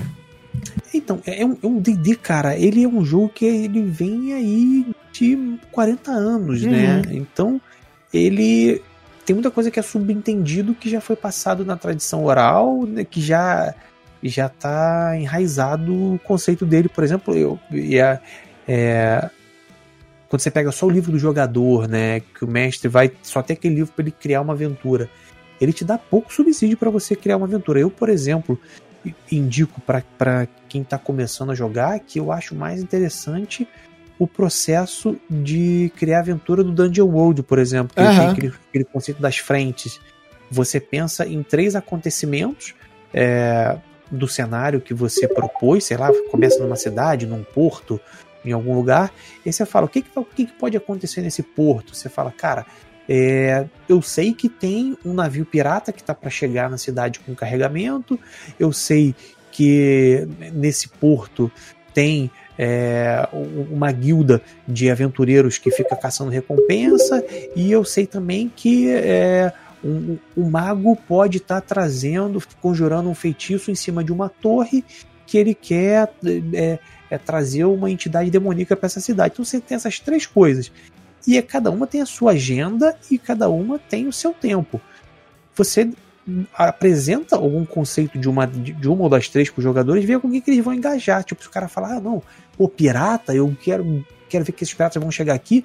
Aí você fala, beleza, mas o mago continua fazendo o, o feitiço dele para trazer o demônio na cidade, a guilda do, dos aventureiros continua caçando bandido e em algum momento essas coisas vão se cruzar. É aquele lance que a gente conversou lá atrás, é tipo, o mundo não gira em torno dos personagens. As coisas não acontecem só onde os personagens estão vivendo. E aí isso te dá, até para quem está começando agora, uma tranquilidade de você ir bolando a, a sessão que você tá e as próximas. Porque você vai pensando, tá, beleza, eles foram ali pro, na região do porto contratar um navio para ver se eles abordam um navio pirata.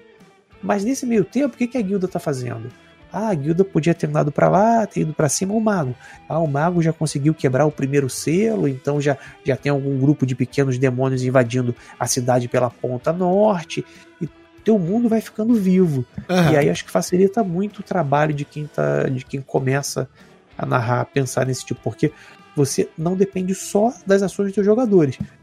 O que eles vão fazer, bacana, vai, vai influenciar na narrativa deles, no que eles querem dos personagens, mas se eles não fizerem absolutamente nada, ainda assim você tem informação para continuar trazendo elemento para a campanha. Para puxar o jogo, você tem razão. É.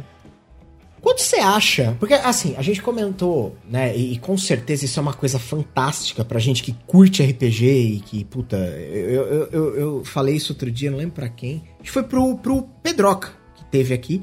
E eu falei, falei Pedro, eu, eu acho foda assistir o teu trampo, não vou aqui rasgar a seda, mesmo com ele não estando aqui. Aliás, vou aqui rasgar não, a seda. Eu rasgo também, o Pedroca, cara, é. Cara, inclusive, inclusive, no começo a gente falou de, de, de viver, de trampar, de produzir conteúdo.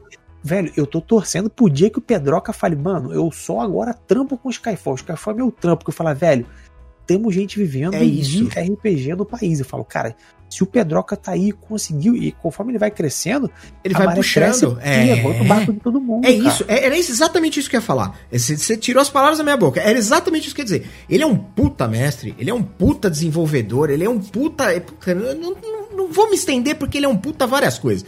É. Mas quando ele esteve aqui, eu falei pra ele, cara, eu vejo você e o Roxo ali como uma das grandes frentes que vem puxando essa nova esse novo respiro do RPG e vem trazendo, e o RPG vem se popularizando. Lá fora, nos Estados Unidos, vem acontecendo um puta, uma puta maré há algum tempo. Aqui no Brasil, com você, com. Falei dele, falei do Azecos, falei do Gruntar, sim, falei sim. de caras que estão aí, o, o Azecos, o Gruntar, estão aí fazendo o que fazem há muito tempo na é, Twitch também. É. Enfim, e, e muitos outros que eu não vou ficar nomeando, porque obviamente eu não vou falar de alguém e não é justo.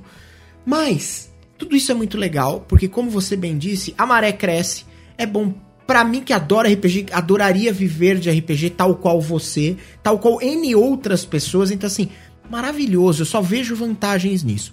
Mas tem um efeito, que era esse efeito que eu queria aproveitar o nosso ensejo aqui para discutir, que é o que? A partir do momento que você tem um, um, mais pessoas expondo esse conteúdo, você tem, obviamente, mais pessoas sendo expostas a ele e mais pessoas se interessando e desenvolvendo. Aliás, mais um parênteses importante, houve um RPG que tá. Aliás, o, o, Renato Estranho do Bunker Nerd tá pra vir aqui, nós estamos pra acertar. Ele tá fazendo um puta RPG com uma é, galera. velho. Outsider, é. assim, uma galera. Cauê Moura, uns caras é, grandes da internet, mas que não tem maneiro. nada a ver, assim, com RPG. E, e, e... Isso eu acho muito da hora, velho. Eu lembro que no passado, o, o Pedroca com, com, conseguiu começar a, a, furar a nossa bolha, né? Sim. Tipo, jogou com os caras do Choque de Cultura. Exato, maravilhoso. Saca? Trazer o Selbit, né? Pra, pra vir jogar, Exato. o Pato, o Papão, né? Os caras que eram do... Patife. Do... Patife, é, velho. A galera que, que é de fora. Isso pra gente é muito bom. É cara. animal, é animal. Só que quem não acha isso, tipo, sei lá, na minha cabeça tá errado, porque isso é muito bom. Sabe, tipo. Mas enfim, o que eu ia dizer. E, cara, eu vou te falar, e pior que tem uma galera que acha, é uma doideira.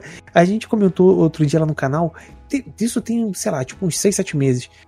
Quando. Não, mais tempo, porque foi, acho que, do, no intervalo da primeira e da segunda temporada do, do que o Selbit estava fazendo o RPG no canal dele. Pode crer. Que alguém, alguém foi no nosso canal do YouTube comentar tipo, uma parada tipo assim. Ah, agora o Selbit está fazendo conteúdo de RPG. É, vou, os, os canais de RPG pequenos estão ferrados agora. Aí eu pensei, cara, mas não faz o menor sentido, Nenhum. velho. Eu quero mais é que o Selbit faça várias temporadas de RPG e que o conteúdo dele exploda. Porque quem entra no RPG pelo Segredo da Floresta, atividade paranormal, o cara fala, beleza, consumi isso aqui, onde é que eu tenho mais? Exato. outra coisa. Rafael, você não tá na, produzindo 24 horas por dia, eu não tô, o Selbit não tá, e eu sei lá, o, o Shroud, se resolver jogar RPG, também não tá, o Gaulê, se jogar RPG, também não tá. É. Então, assim, ele não vai fazer RPG 24 horas por dia, e se tem, é meio ainda que ele faça, há público suficiente, aliás, há, há espaço suficiente para que eu assista o teu conteúdo lá no Perdidos no Play, assista o meu conteúdo aqui, assista o Selbit jogando RPG, conheça sistemas novos, cenários novos, o, o Selbit, por sinal, com é, Atividade Paranormal, era o nome? Não, não é Atividade. É, é acho que foi, o, o, primeiro acho que foi Atividade para Ordem Paranormal. Ordem, né? Ordem Paranormal. paranormal. O segundo Segredo na Floresta. Exato. A hora que eu vi aquilo, aquilo me motivou, você vê. Eu gosto da parada e falei, cara, que sistema é esse que ele tá jogando? Fui atrás para entender porra, legal, negócio diferente, não é tão mainstream assim, não é D&D que ele tá fazendo, não é, sabe?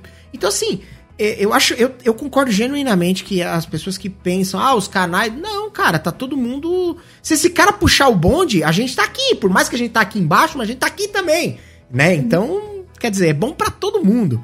Mas o que eu ia dizer é o seguinte, é... Esse efeito é maravilhoso, eu concordo plenamente com isso. Mas, pra galera que tá começando, pra galera que nem só que tá começando, pra todo mundo que tá aí, você cria um. um as pessoas têm uma necessidade natural de fazer comparação, de colocar as coisas como. Ah, esse é. Pedroca é um baita mestre, maravilhoso. Só que assim, o Azecos também é um baita mestre. Sim. Entendeu? O, o, o, sei lá, o Selbit pode ser um puta mestre também. Eu não acompanhei a esse ponto, pra, mas enfim. Mas você tá entendendo o que eu tô querendo dizer? Então, assim, é, é, não necessariamente, talvez são coisas diferentes, talvez um é melhor nisso, o outro é melhor naquilo, que é normal para qualquer coisa que a gente faça na vida. Mas o, o, o meu ponto aqui é o seguinte: quanto esse efeito de grandes produções audiovisuais aí, quanta coisa que a gente está sendo bombardeado acaba influenciando e deixando a coisa um pouco mais. É, é, é, a galera ficando mais. um pouco mais de receio de começar a produzir, de começar a jogar. O exemplo que eu quero evocar aqui é o da galera do Critical Role, lá do Matthew Mercer. Exato, porque basicamente assim, você tem. Ali você tem atores, você tem caras consagrados, você tem com certeza, por melhor que seja o cara, você tem uma puta equipe por trás que tá ali é, fazendo pesquisa, fazendo uma puta produção, fazendo um puta roteiro. Você tem três, quatro caras olhando, corrigindo o roteiro, arrumando furo. Você tá ligado que vacilou a gente, escreve uma história e tem um puta furo de roteiro, você só se liga depois. Depois de 10 sessões, é, né? exatamente. Magia e tal. É tipo, né? É. É, o quanto isso pode ser. Não é perigoso, porque eu não acho que é perigoso, mas o quanto você acha que isso pode acabar, tipo, tá, mas é. Eu vi a Ana Shermack do Pausa para um Café falando isso em algum dos vídeos dela, falando tipo assim, a gente tem que tomar um pouco cuidado para não ficar se comparando com esses caras. Tipo, acabei de começar na RPG, vou me comparar com, com o Rafael Amon que faz 20 anos que na RPG. Porra, o cara tem uma puta bagagem que eu não tenho ainda. Então, enfim, o que, que você pensa disso? É, cara, um tema muito bom e eu acho que até, até é um papo muito bom, né? Porque eu, por exemplo. Peraí, vou te eu... interromper. Você não fala isso, que falta 20 para as 8, eu sou obrigado a marcar outro com você para nós só falar disso. Nossa, velho, porque é, é realmente. é, ficar mais duas horas só falando nisso. Mas vai lá, desculpa. Não, mas então, é, o ponto que dá, dá pra gente pegar o fio da meada, né? Eu vou dizer do, do, meu, do meu ponto de vista. Eu consumo as streams de RPG talvez de uma forma peculiar, mas que é, é, o, que me, o que me serve. Eu, eu, por exemplo, não tenho tempo de conseguir assistir o que está rolando do, do, começo ao final de uma mesa, por exemplo. Mas eu adoro passear pelos canais que estão rolando RPG e assistir 15, 20 minutinhos, porque eu gosto de ver como o mestre dali está propondo a história, como que ele narra, como que ele interage com os jogadores. E eu acho bacana a galera consumir os conteúdos dessa forma dele tentar absorver um pouquinho de cada um, dele ver onde ele, putz, cara, eu podia fazer isso aqui na minha mesa, hein? Ou, pô, olha só, nessa hora aqui, ele devolveu a narrativa pro jogo. Ele, ele, você pensa, tipo, ah, o cara ficou ali no conta-parede, não sabia o que fazer, ele deixou os jogadores andarem. E a galera foi em cima de, eu não faço isso com meus jogadores, só eu fico propondo. E, por exemplo, você nunca vai chegar no nível de um Critical Role. Cara, como você falou, são ali todos voice actors. Não tem como. Não, não dá para você achar que aquilo ali é a experiência padrão do RPG, que toda mesa de RPG é aquilo ali. Você, assim, no mínimo você tem que achar que é estranho pessoas jogando RPG com 100 mil pessoas assistindo. é verdade. É 100 mil pessoas assistem, ela não é a mesa normal que todo mundo joga na sua casa. É um show, é um produto de entretenimento. Logo, o que você vai ter com os teus amigos é algo diferente daquilo. É uma simulação daquilo. E você, tipo, ah, então não, nunca vou ter nada do Critical Role? Não, velho. Se você curte o estilo do, do Matt Mercer de mestrar, e tem um vídeo muito bom, cara, do. Até comentei isso no outro dia com, com a galera, que é do, do vídeo gringo, um moleque novinho que tem um canal, acho que é o XP Level 3. Então, acho, acho, que eu tô ligado. Do... Acho que eu tô ligado qual canal que é. É, é um moleque acho novo, cara. E o moleque é muito bom. Ele tem um vídeo meio que fazendo uma sátira com esse lance tipo de um mestre que tem o um grupo dele e de repente ele entra imitando em tudo Matt Mercer. Saca? E aí a própria Elisa começa a estranhar o cara, fala, pô, e ele começa a fazer os trejeitos do Mercer e tal, e aí ele fala aquele e começa o Mercer, cara, é muito bom em fazer, o cara não tem como. Os caras são voice actors, eles Sim. vão fazer no sonoro, porque os caras trabalham com isso. O Mercer é bom demais, fazendo sotaque, fazendo voz de tudo que é NPC. Agora, se você vai tentar emular o Matt Mercer, a tua tendência é frustrar os jogadores, porque existe um Matt Mercer. Sim. Os caras vão, achar, vão ver que aquilo ali vai ficar meio forçado e você não precisa ser o Matt Mercer para se divertir mestrando jogando RPG. Acho que é, é isso que a galera precisa estar tá, tá muito ciente, né? E o próprio Mercer, quando, quando começou essa, essa discussão em torno do efeito Matt Mercer, como ele vai influenciar o jogo daqui para frente, uhum. fez um post bacana falando, gente, não é uma mesa de voice actors. A, a gente, e tanto que era, era uma mesa que existia fora de stream, não era um produto de conteúdo, era a mesa deles. Eles jogavam assim. Uhum. Eles se reuniam.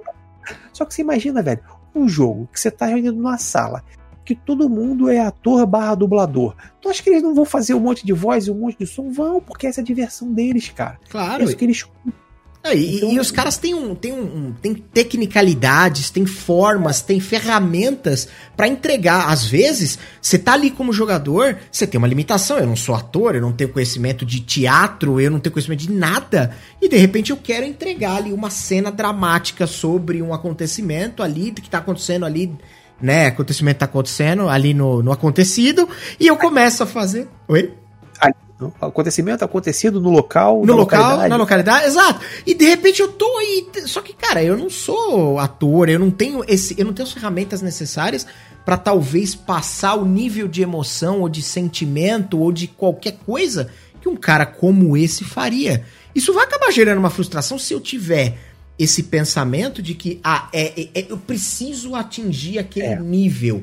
É se eu quiser fazer o RPG é, é, a produção de conteúdo que, que, que, que, que, chegue no nível da produção de conteúdo do Selbit, eu vou me frustrar também, porque eu não tenho ilustrador, eu não tenho como pagar um cara para fazer os, os cortes da, da live, enfim, não dá para me colocar nesse nível de comparação, né? Não, não é isso.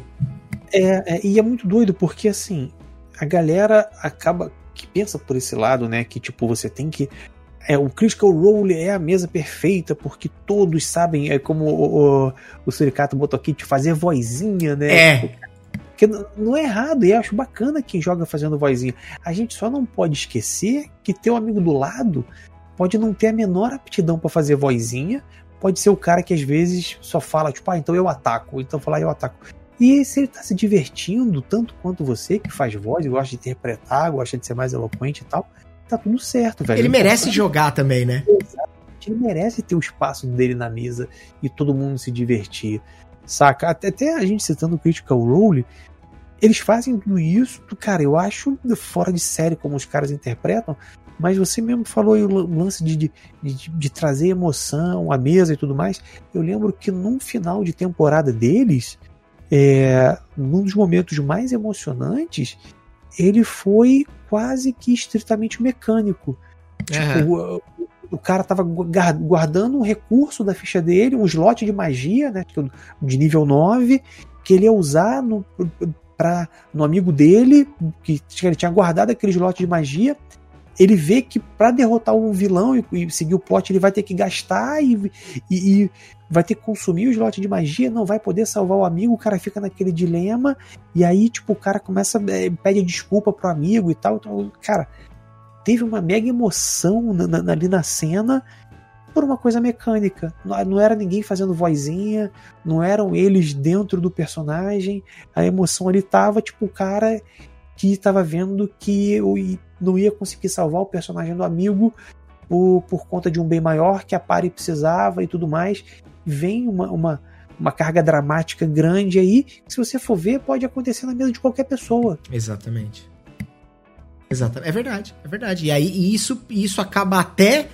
É, é, trans... Talvez tenha tido muito mais dramaticidade, como você bem colocou, do que no momento que tava uma situação muito mais relax, onde tava todo mundo alto nível interpretando, dublando e, e colocando, postando voz e colocando narrativas assim, assim, assim fazendo show off é um show doido, cara. É, assim, é, é. é você ver que a galera jogando um filme. É muito louco, velho. Pra gente se encaminhar, eu queria tocar num, num, ponto aqui. Pra gente se encaminhar pro final, eu queria tocar num ponto. E. e, e...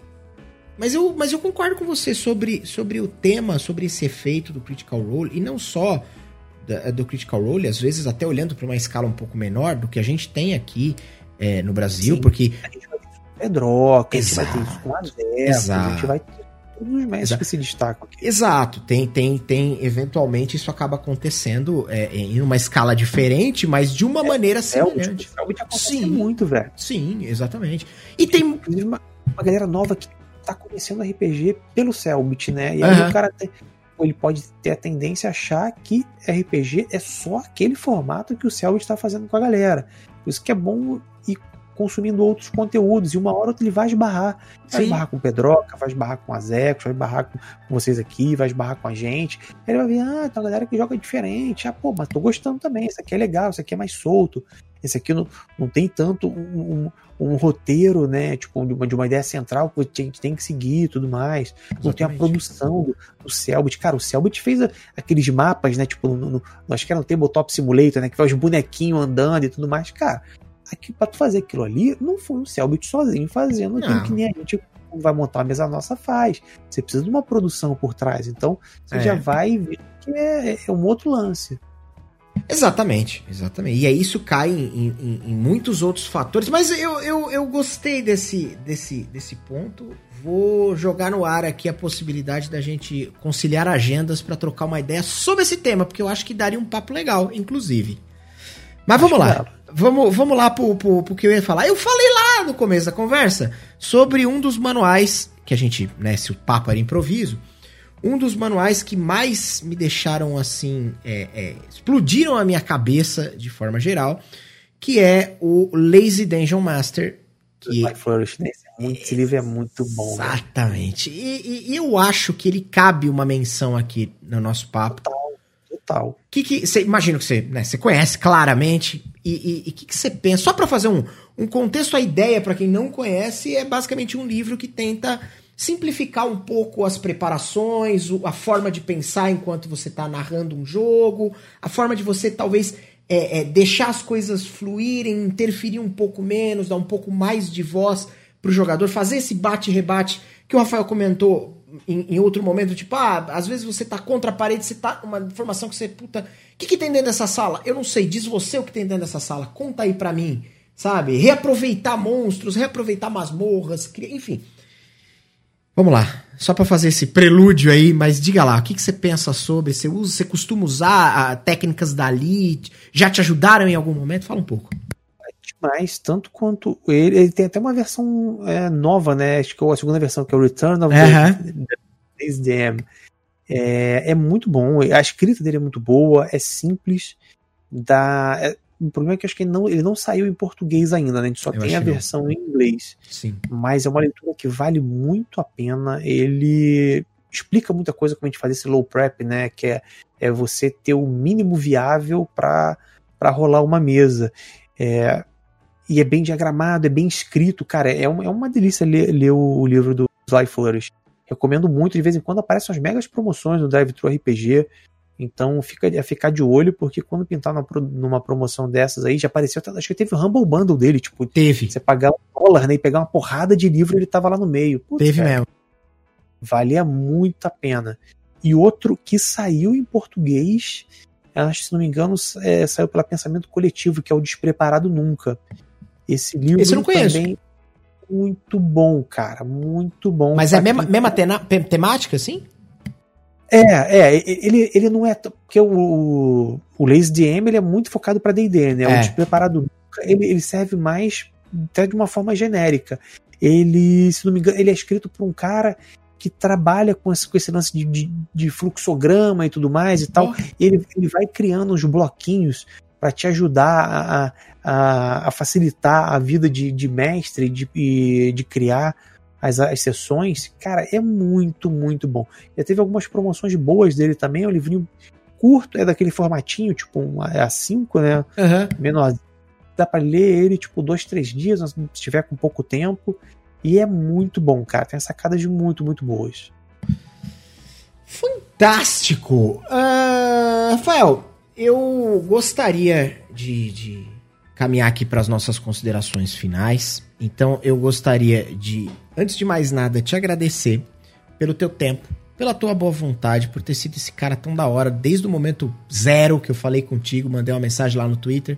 Porra, vamos marcar, vamos fazer. A gente que é pequeno e, e que está começando, que é bem o nosso caso aqui, é, a gente sofre bastante com, ser justo, com poucas, mas que marcam bastante quando você manda uma mensagem, pô, e aí, vamos bater um papo, vamos trocar uma ideia, e normalmente, normalmente não, mas quando acontece, tipo, da pessoa simplesmente ignorar, ou, ou coisa, é, é, muito chato.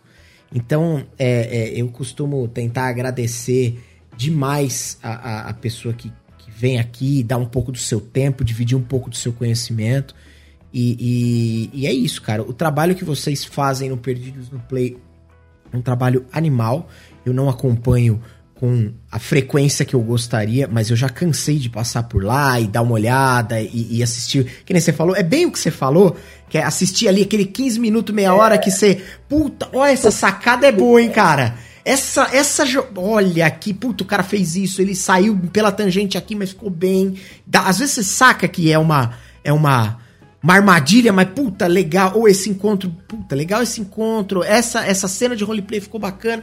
Então, assim, é, é, eu já cansei de dar uma passada por lá, dar uma olhada, ver a galera, a galera jogando, né? E, e enfim.